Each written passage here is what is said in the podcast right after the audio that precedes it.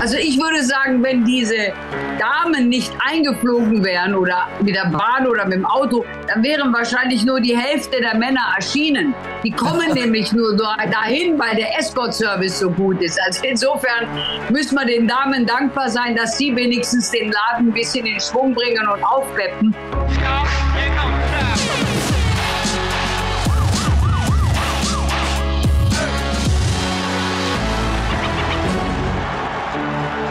Herzlich willkommen bei Achtung Reichelt. Ganz Deutschland spricht diese Woche über ein absolut erschütterndes Video, das uns aus dem kleinen Örtchen Rastatt erreicht.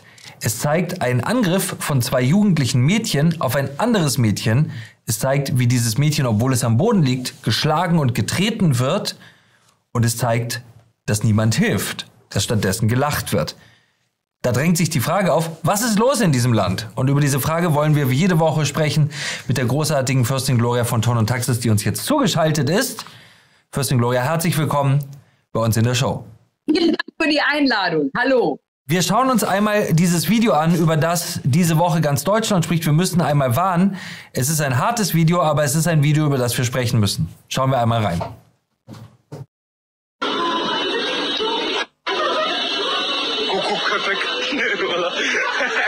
Köpek amına koyayım.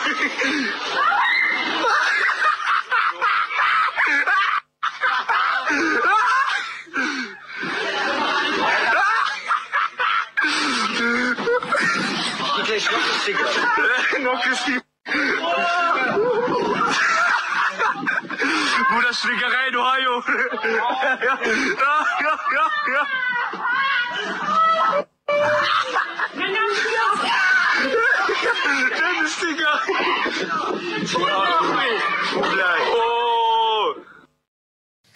ja. Fürstin Gloria, dieses Video ist, äh, was soll man dazu sagen, erschütternd. Es zeigt aber nicht nur Gewalt, es zeigt etwas, was einem fast scheinen mag wie das Ende von Zivilisation, oder? Zusammenbruch von Zivilisation.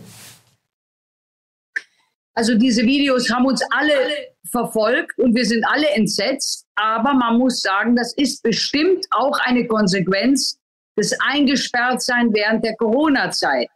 Denn wenn junge Leute, wenn Kinder zu Hause Gewalt erleben, dann üben sie natürlich auch selber Gewalt aus. Und ich muss ganz ehrlich sagen, das schockiert uns alle, aber es schockiert mich auch, dass das ganze Problem Gewalt im häuslichen Bereich in der Corona-Zeit mitnichten aufarbeitet wurde.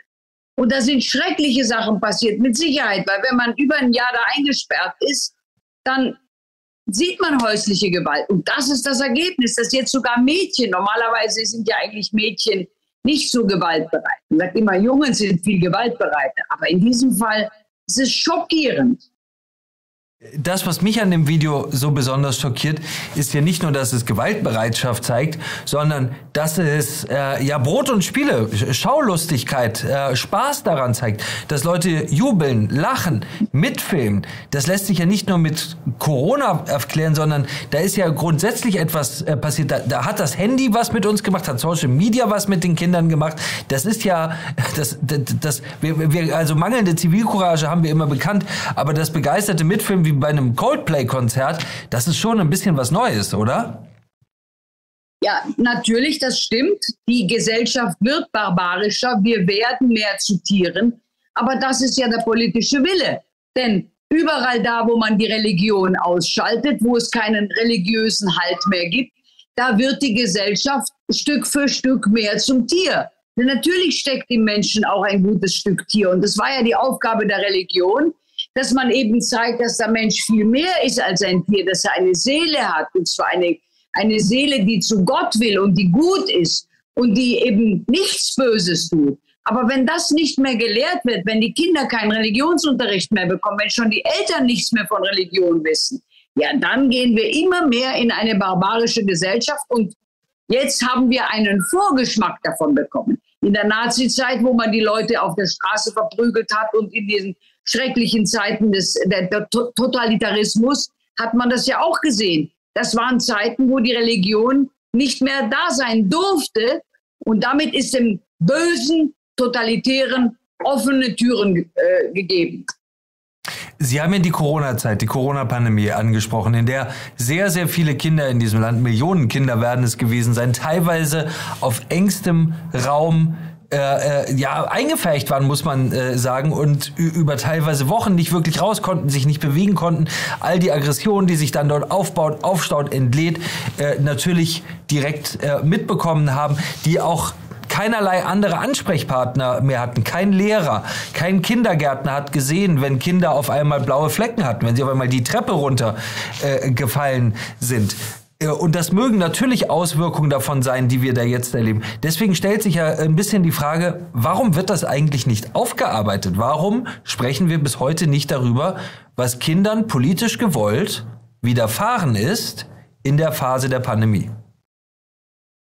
Das ist eins der, natürlich will die Politik nicht zugeben, dass es falsch war, die Menschen komplett einzusperren. Denn auch wenn die Wohnung größer war, es hat Konflikte gegeben in allen Familien. Denn überall da, wo man eingesperrt war und nicht rauskommen konnte, mussten sich ja irgendwo die Aggressionen abbauen. Man durfte ja noch nicht mal zum Golf spielen gehen und auch nicht Tennis spielen gehen oder, oder laufen gehen, wo man mit niemandem zusammenkommt. Die Gefahr natürlich, dass man zu Hause der Gewalt ausgesetzt ist von Vater und Mutter, ist enorm groß. Aber natürlich, wer hat denn schon Interesse, das aufzuarbeiten? Niemand. Und insofern, jetzt sehen wir, was das Ausmaß der Gewalt ist, indem wir eben jetzt Jugendliche sehen, jugendliche Mädchen, was sehr ungewöhnlich ist. Und wie Sie ganz richtig sagen, was auch schrecklich ist, dass niemand geholfen hat. Aber das, dass niemand hilft, dieses Phänomen kennt man auf Autobahnen und auf Straßen. Wenn Unfälle passieren, hält auch kein Mensch an. Keiner hat, das ist natürlich, je mehr das Christentum ihnen in Vergessenheit gerät, wo man wirklich aufgerufen ist, dem Nächsten zu helfen, da wird auch umso weniger dem Nächsten geholfen. Das sind alles Dinge, auch das Christentum. Wir müssen etwas dafür tun. Der, der, der christliche Standard, der hohe Standard der Nächstenliebe, der muss mit, mit viel Disziplin und Erziehungsbereitschaft erhalten werden. Wenn man da nichts tut, dann werden wir zu Tieren. Das, das ist einfach der Gang der Dinge. Ich habe das Gefühl, wenn wir äh, noch einmal kurz über die Nachwirkungen, die psychologischen Nachwirkungen, die psychischen Nachwirkungen der Pandemie sprechen. Ich habe das Gefühl, um es mal ganz äh, einfach und banal zusammenzufassen, die Welt ist verrückt geworden. Man sieht auf einmal so viele Menschen auf der Welt, die sich seltsam, irrational verhalten, die Dinge fürchten, die sie früher nicht gefürchtet haben, äh, die aggressiv geworden sind. Äh, äh man merkt es im persönlichen Umgang, man merkt es auf der Straße, man merkt es besonders, wenn man mit der Deutschen Bahn fährt. Wie ist Ihre persönliche Beobachtung? Was sind die ja, natürlich ungewollten, aber trotzdem ja politisch herbeigeführten Folgen und Konsequenzen dieser äh, Pandemiepolitik? Ja gut, die Konsequenz ist natürlich, dass ein enormes Aggressionspotenzial in der Bevölkerung herrscht. Menschen, die ihren Arbeitsplatz verloren haben, die zwar Geld bekommen haben, aber letzten Endes zu Hause rumsitzen und keinen Sinn im Leben haben, weil ihnen eben der, der, der, der Arbeitsplatz fehlt und auch, dass sie nicht mehr gebraucht werden.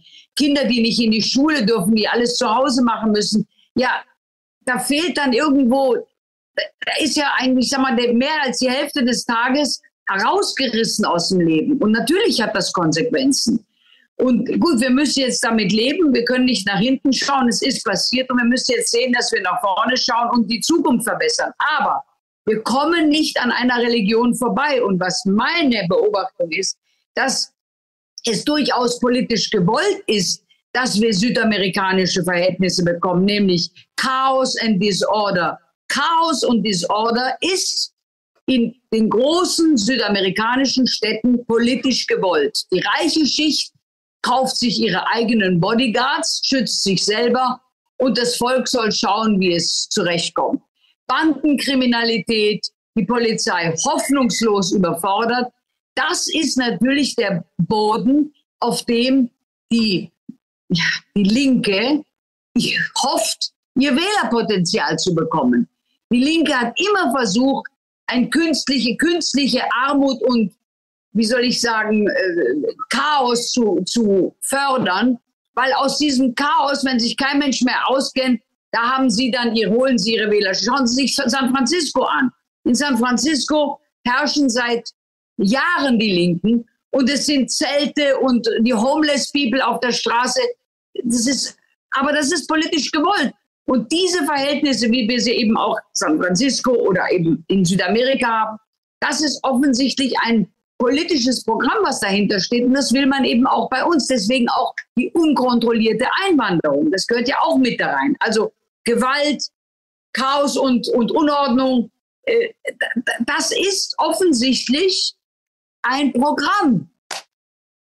Sie haben eben was äh, ganz Interessantes gesagt, nämlich der Mensch, der in die Barbarei verfällt. Der Mensch, der immer mehr zum Tier wird und das Ganze in Zusammenhang mit den zwei Jahren der Pandemiepolitik. Äh, mein großartiger Kollege Ralf Schuler hat ein Interview geführt mit der mindestens ebenso genauso großartigen Christina Schröder, die bei diesem Thema immer sehr, sehr klare und sehr, sehr kluge Worte findet. Und die sagt darin einen bemerkenswerten Satz, nämlich, wir haben Menschen über Jahre alleine einsam sterben lassen.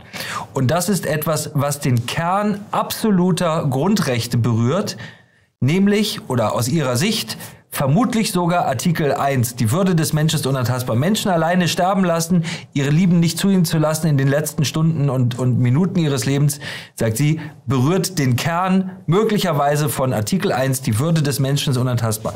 Muss man sich eigentlich wundern, wenn Menschen verrohen, wenn man das, was Menschen ausmacht, was unser Grundgesetz eröffnet, über Jahre so unter Beschuss nimmt?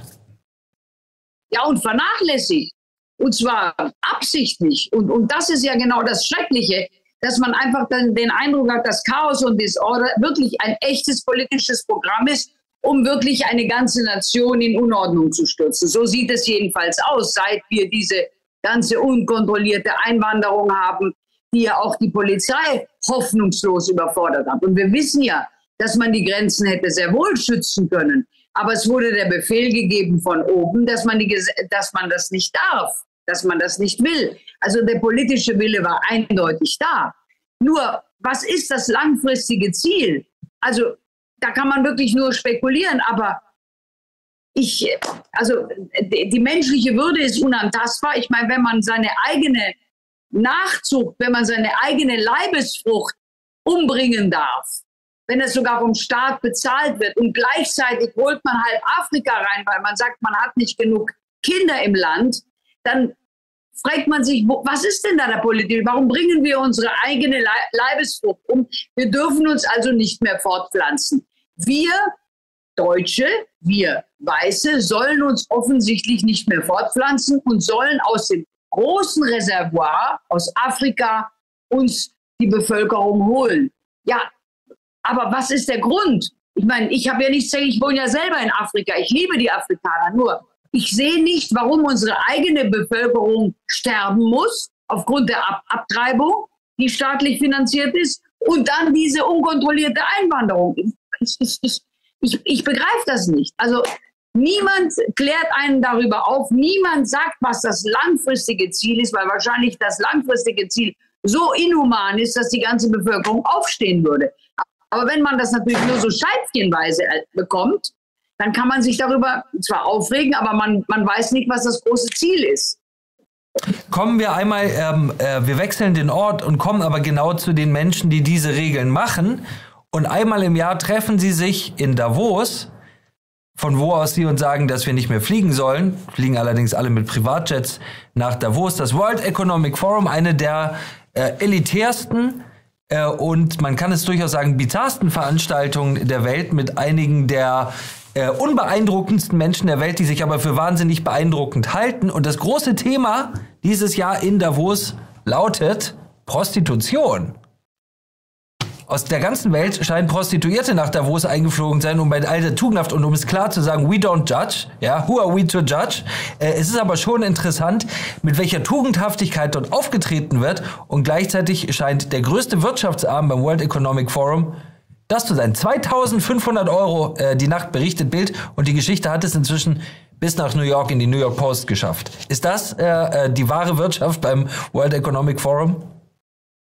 Also ich würde sagen, wenn diese Damen nicht eingeflogen wären oder mit der Bahn oder mit dem Auto, dann wären wahrscheinlich nur die Hälfte der Männer erschienen. Die kommen nämlich nur dahin, weil der Escort-Service so gut ist. Also insofern müssen wir den Damen dankbar sein, dass sie wenigstens den Laden ein bisschen in Schwung bringen und aufpeppen. Aber mal Spaß beiseite. Wir sind über jeden, über jede professionelle Hilfe dankbar. Denn die Typen, die da rumlaufen, mit denen geht ja sowieso umsonst keiner mit. zu den Typen, die da rumlaufen, und ich muss hier jetzt noch einmal ausdrücklich sagen, das ist jetzt in keiner Weise in einem Zusammenhang gemeint. Ja, die beiden Themen hängen nicht zusammen. Ich willkommen jetzt zu Robert Habeck. Ähm, äh, Robert Habeck hat äh, einen Auftritt in Davos gehabt, wie viele dieser Männer, all diese äh, Mächtigen, die meisten sind immer noch Männer dort, äh, haben dort Auftritte, wo sie ihre Gedanken in langen englischen Sätzen äh, ausführen und dabei alle ein bisschen klingen wie äh, Henry Kissinger. Wir wollen einmal ganz kurz reinschauen in ein Video von Robert Habeck dort in Davos. Coming back to what the Prime Minister said, in an ideal European world, my idea would be that we have a common European fiscal policy, not only money policy, but also fiscal policy. But this we don't have. And therefore, of course, national economies, national states, national ministries for economic affairs are doing their job in a way and I would like to egg in brackets in an ideal European world. My idea is that one day or the other we have a common federal European Republic, but uh, brackets closed. This is not for today.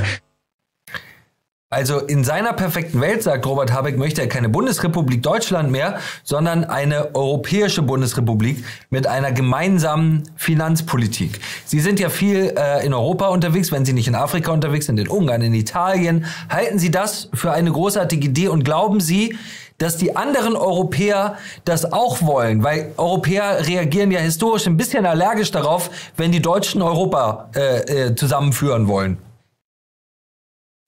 Also diese Idee von Europa ist ja sowieso gescheitert. Das ist eigentlich ein Kopf.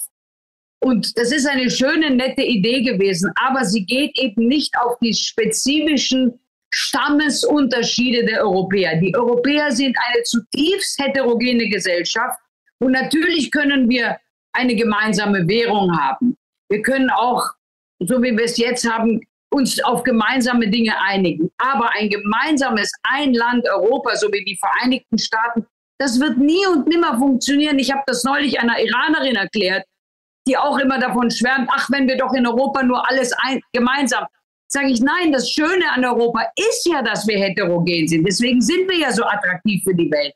Europa ist der attraktivste Kontinent auf der ganzen Welt. Warum? Weil wir so unterschiedlich sind weil die Franzosen so komplett und weil man innerhalb Frankreichs so unterschiedliche Bevölkerungen hat, weil die Deutschen so unterschiedlich sind, weil die Tschechen gerade, wir sprechen immer von Diversität und wie toll Diversität ist. In Europa haben wir Diversität und da sollen wir künstlich gleich gemacht werden. Aber diese Gleichmacherei funktioniert nicht, weil der Europäer, und das braucht man auch nur in der Geschichte zu gucken, als damals, vor 4000 Jahren oder wann das war, vor 2000 Jahren, die Perser Griechenland angegriffen haben. Und die standen also wirklich schon, die Speer haben 100 Kilometer vorher schon gesehen, da kommt ein Riesenheer und zerstört uns. Da hat sich Sparta und Athen gestritten, wie man wie die äh, Soldaten aufstellen soll, wie man sich verteidigt. Die haben sich so lange gestritten, bis die Perser die einfach überrannt haben. Europa ist und bleibt ein Debattierclub.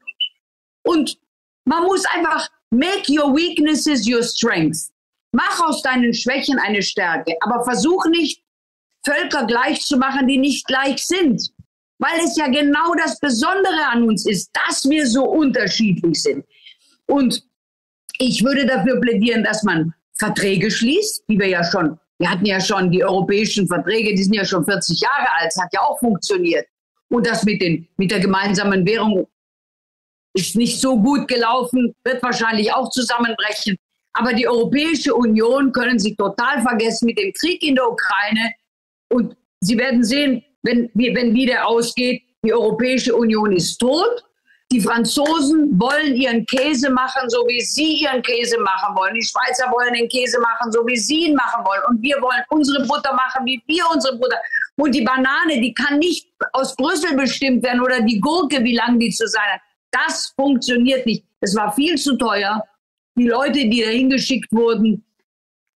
Also ein riesiger Wasserkopf für nichts und wieder nichts. Die Engländer haben sich schon verabschiedet. Sie werden sehen, das ganze Projekt scheitert. Aber die Politik will das nicht wahrhaben. Die tragen diese Europäische Union, die man früher das Allerheiligste vor sich hergetragen hat. Da darf man also nicht dran rütteln. Aber Sie werden sehen, mit den Menschen können Sie es nicht machen. Es funktioniert nicht. Die Menschen sind zu unterschiedlich. Wenn Sie nur uns Bayern sehen oder Sachsen und das vergleichen mit den Flensburgern oder mit den Hamburgern oder den Hessen. Es ist einfach aus der Geschichte heraus sind wir unterschiedlich und diese Unterschiede sind unsere Stärke und nicht unsere Schwäche. Abschließende Frage, Sie haben es selber eben gesagt, warum wollen die Leute, die am allerliebsten von Diversität reden, immer alles gleich machen? Weil Diversität und Klimawandel, das ist doch alles ein riesiger Schwindel. Das sind Etiketten, die aufgedruckt werden, damit die ihren Mist verkaufen können. Am Ende des Tages muss es der kleine Mann bezahlen. Klimawandel. Das Schlimmste für den Klimawandel ist der Krieg in der Ukraine. Da hat man von niemandem was gehört. Jede Bombe, die explodiert wird. Allein bis jetzt hat uns der Krieg in der Ukraine um 200 Jahre Umweltschutz zurückgeworfen. Und über die Gaspipeline mit dem Methangas, das da jemand rausströmt in die Atmosphäre, wollen wir gar nicht anfangen.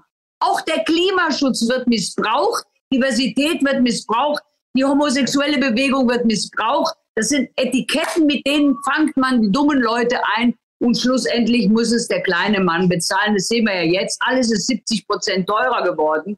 Ja, warum wohl? Weil weil der Klimawandel so teuer ist. Aber es ist ja für unser Bestes. Gloria von Tax ist immer wieder eine Bereicherung. Herzlichen Dank für das Gespräch. Bitte gern geschehen. Alles Gute für Sie. Danke Ihnen auch. Danke fürs Zuhören. Das war Achtung Reichelt. Haben Sie keine Angst. Sie sind nicht allein mit Ihrer Meinung und abonnieren Sie Achtung Reichelt auch hier auf Spotify.